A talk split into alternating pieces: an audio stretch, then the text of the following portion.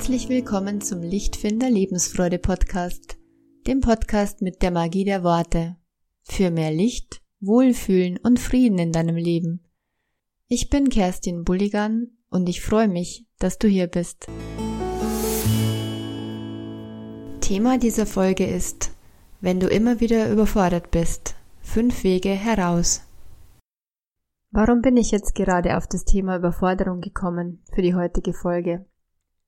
Ganz einfach, ich habe einen kleinen Welpen bekommen und fand mich ruckzuck wieder in der altbekannten Situation wieder, dass ich gar nicht weiß, was ich zuerst tun soll mit diesem kleinen Hund. Und es gibt doch so viele Alltagsaufgaben noch zu erledigen und die Arbeit wäre auch irgendwo noch. Oh mein Gott. das hätte schon fast wieder alte Muster getriggert. Und deshalb beschäftige mich beschäftige ich mich heute selbst mal wieder mit dem Thema Überforderung. Warum sind wir eigentlich überfordert? Überforderung war lange Zeit in meinem Leben genau mein Problemthema. Ich hatte einfach zu viele Baustellen offen, wollte so viel gleichzeitig schaffen. Heute sind es immer noch einige Baustellen, doch ich bleibe weitgehend tiefenentspannt. Wie habe ich es aus dem Teufelskreis der Überforderung herausgeschafft. Ich habe mich eingehend damit beschäftigt, was Menschen in den Burnout treibt. Das ist zum einen ganz viel schaffen zu wollen und es dabei auch noch möglichst gut zu machen. Es hat also zu tun mit vielen Aufgaben, die jemand meint erledigen zu müssen. Dabei möchte man jede Aufgabe auch noch möglichst perfekt erledigen. Ein Hang zum Perfektionismus gehört also in der Regel dazu, wenn jemand in Überforderung gerät. Und ein ganz bekannter und beliebter Spruch ist ja auch, wenn ich was mache, dann mache ich es auch gescheit. Vor allem in Bayern sagt man so. Ja, und warum ist es so, dass ich es dann auch gescheit machen möchte? Um nach außen hin gut dazustehen, aber auch um vor sich selbst zu bestehen, dem eigenen harten inneren Kritiker, diese Stimme im eigenen Kopf, die manchmal sehr unerbittlich sein kann. Wenn auch du immer wieder in Überforderung gerätst, dann treffen bestimmt einige der folgenden Punkte auf dich zu. Und diese genannten Problempunkte führen dann auch auf den Weg hinaus aus der Überforderung in die Leichtigkeit. Der erste Problempunkt ist, alles alleine machen wollen und perfekt. Frag dich bitte Folgendes.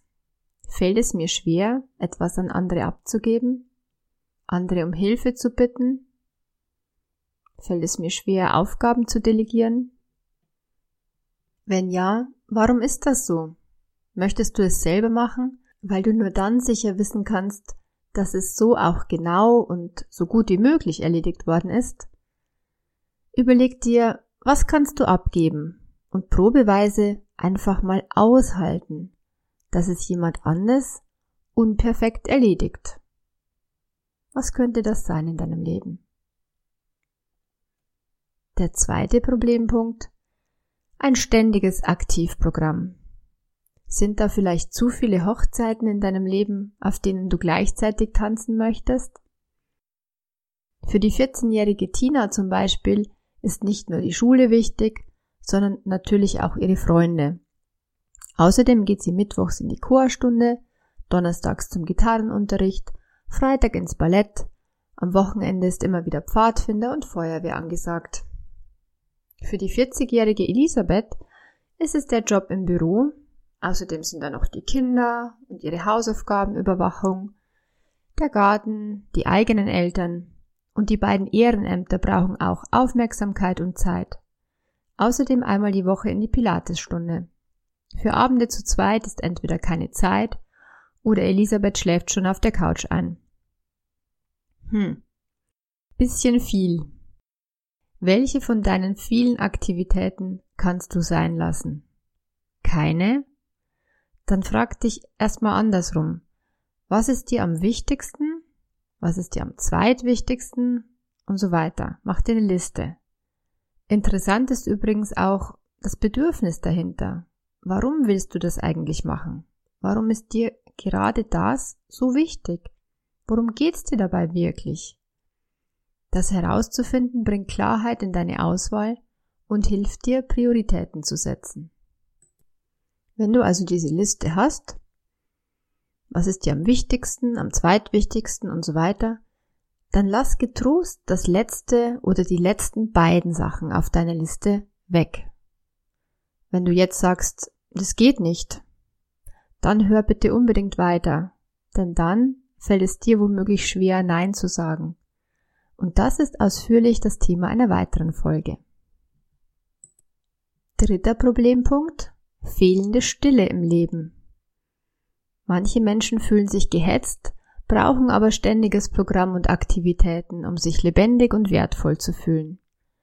Was zu kurz kommt, sind dabei die Ruhephasen. Die Zeiten, in denen auch einmal nichts getan wird. Das Aushalten der Stille, das Alleinsein mit sich selbst. Was du täglich einmal tun kannst, um mehr Ruhe zu finden, ist folgendes. Wenigstens zehn Minuten bequem sitzen und gar nichts tun, außer vielleicht eine Tasse Tee dabei trinken. Lass deine Gedanken in dieser Zeit einfach schweifen. Lass sie ziehen wie Wolken am Himmel. Als hilfreiche Unterstützung kannst du aus dem Fenster in den Himmel schauen oder starre einfach vor dich hin oder schließe deine Augen und stelle dir die Wolken nur vor. Kommt ein störender Gedanke, schau ihn an und achte auf deinen Atem. Und während du atmest, zieht der Gedanke einfach weiter. Vierter Problempunkt. Der Maßstab in deinem Kopf. Die Frage ist, warum laden wir uns überhaupt so viele Aufgaben auf? Warum wollen wir möglichst viel allein erledigen, möglichst viel ohne Hilfe schaffen und dabei auch noch all das möglichst perfekt erledigen? Die Antwort darauf habe ich gefunden. Wir wollen uns wertvoll fühlen. So einfach ist das. Die Maßstäbe für den Wert dafür sind in unserem Kopf. Wir haben für uns selbst festgelegt, wann etwas wertvoll ist und wie wir zu sein haben, um uns wertvoll fühlen zu können. Der Maßstab dafür ist in uns selbst, aber auch in den Erwartungen unserer Umwelt, des Chefs, des Partners und der Gesellschaft. Leider werden wir unseren Maßstäben nur selten wirklich gerecht und fühlen uns dann immer mieser. Denn niemand kann gleich gut auf allen Ebenen sein. Perfektion an sich existiert nicht. Nochmal, Perfektion existiert einfach nicht. Sie erreichen zu wollen, kann manchmal besondere Höchstleistungen hervorrufen, ganz klar. Dann ist etwas besonders gut gelungen. Dann ist etwas besonders akkurat geworden oder hervorragend. Doch auch mit enorm viel Mühe und ganz viel Zeitaufwand. Das kann es manchmal wert sein. Allerdings kann auch bereits mit wenig Aufwand ein ganz wunderbares Ergebnis erzielt werden. Das ist das Pareto-Prinzip. Mit nur 20 Prozent des Aufwands kann man bereits 80 Prozent des Ergebnisses erreichen. Das ist in den allermeisten Fällen gut genug. Für die letzten 20 Prozent nämlich ist der Aufwand im Vergleich überdimensional hoch. Deshalb frag dich immer wieder, reicht gut genug? Dann leg los und sei zufrieden mit den 80 Prozent. Die Bereiche, die dir enorm wichtig sind, denen kannst du ja auch einmal außergewöhnlich mehr Zeit schenken. Gut genug als eigenen Maßstab zu nehmen, hilft dir übrigens ganz enorm, Unangenehmes überhaupt erst anzufangen. Du wirst sehen, dass du mit gut genug als Richtschnur viel mehr schaffst als bisher. Auch beim Delegieren ist es wichtig, mit gut genug zufrieden zu sein. Zufrieden zu sein, wie etwas erledigt wurde. Weil sonst haben die Kinder oder der Partner schnell keine Lust mehr, etwas zu übernehmen, wenn anschließend einfach nur rumgemäkelt und gemotzt wird. Problempunkt 5. Der Umgang mit Erwartungen und Leistungsansprüchen. Mögliche Erwartungen anderer sollten nicht länger dein Maßstab sein. Oft meinen wir erdrückt zu werden von all den Leistungsanforderungen und Erwartungen, die von allen Seiten an uns gestellt werden. Dabei hilft zum einen, sich der eigenen Gestalterrolle im Leben bewusst zu werden und für sich Entscheidungen zu treffen. Dazu solltest du unbedingt Folge 2 hören oder nochmals anhören. Zum anderen werde dir deines Wertes bewusst. Denn du bist wertvoll, genau so, wie du bist. Und dafür brauchst du gar nichts zu tun. Dein Wert als Mensch ist unabhängig von irgendeiner Leistung. Du bist wertvoll und du bist immer gut genug. Du bist wertvoll und du bist immer gut genug. Deshalb lass die Erwartungen der anderen da, wo sie hingehören, bei ihnen selbst. Stell dir vor, da ist eine unsichtbare Glocke über dir. Dein transparenter Schutzschirm sozusagen. Erwartungen anderer dürfen daran abprallen und zu ihnen zurückkehren. Du entscheidest dann ganz allein, was dir selbst davon wichtig ist und was du gerne machen möchtest. Das kann auch einmal eine unangenehme Aufgabe sein, die du bereit bist zu erledigen, weil es deinen Werten entspricht. Tust du es nicht gerne, damit meine ich nicht aus deinen Werten heraus, sag ab, sag freundlich und bestimmt Nein. Damit bist du ein berechenbarer Mitmensch für die anderen. Und sie wissen, woran sie sind.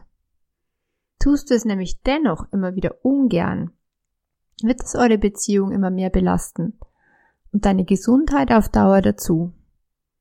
Letzten Endes tust du niemandem einen Gefallen, wenn du dich nur nach den Erwartungen anderer richtest. Du entscheidest nach deinen Werten. Du priorisierst. Ich habe dazu am Schluss zwei passende Affirmationen für dich. Die erste. Die Erwartungen der anderen lasse ich bei ihnen. Die Erwartungen der anderen lasse ich bei ihnen. Die zweite ist, mein Maßstab ist immer öfter gut genug. Mein Maßstab ist immer öfter gut genug. Am Schluss dieser Folge möchte ich jetzt nochmal die fünf Wege aus der Überforderung kurz zusammenfassen. Erstens, lerne Sachen an andere abzugeben. Delegiere mit gutem Gewissen. Zweitens, mach insgesamt weniger, streiche Aktivitäten, sag Nein mit gutem Gewissen. Drittens, halte immer wieder Stille aus, übe dich in zehn Minuten am Tag nichts tun, atmen, Gedanken ziehen lassen. Viertens, nimm als neuen Maßstab für mehr Leichtigkeit gut genug.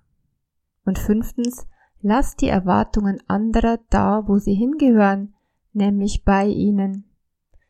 Viel Spaß mit einer neuen Leichtigkeit in deinem Leben. Eine Bitte habe ich an dich. Wenn du aus diesem Podcast etwas für dich mitnehmen konntest, dann teile ihn doch bitte mit Freunden oder deiner Familie. Denn was für dich wertvoll war, ist es vielleicht auch für andere. Und du gibst ein bisschen was an mich zurück. Ich freue mich, wenn du mich bald wieder hörst. Deine Kerstin Bulligan von Lichtfinder.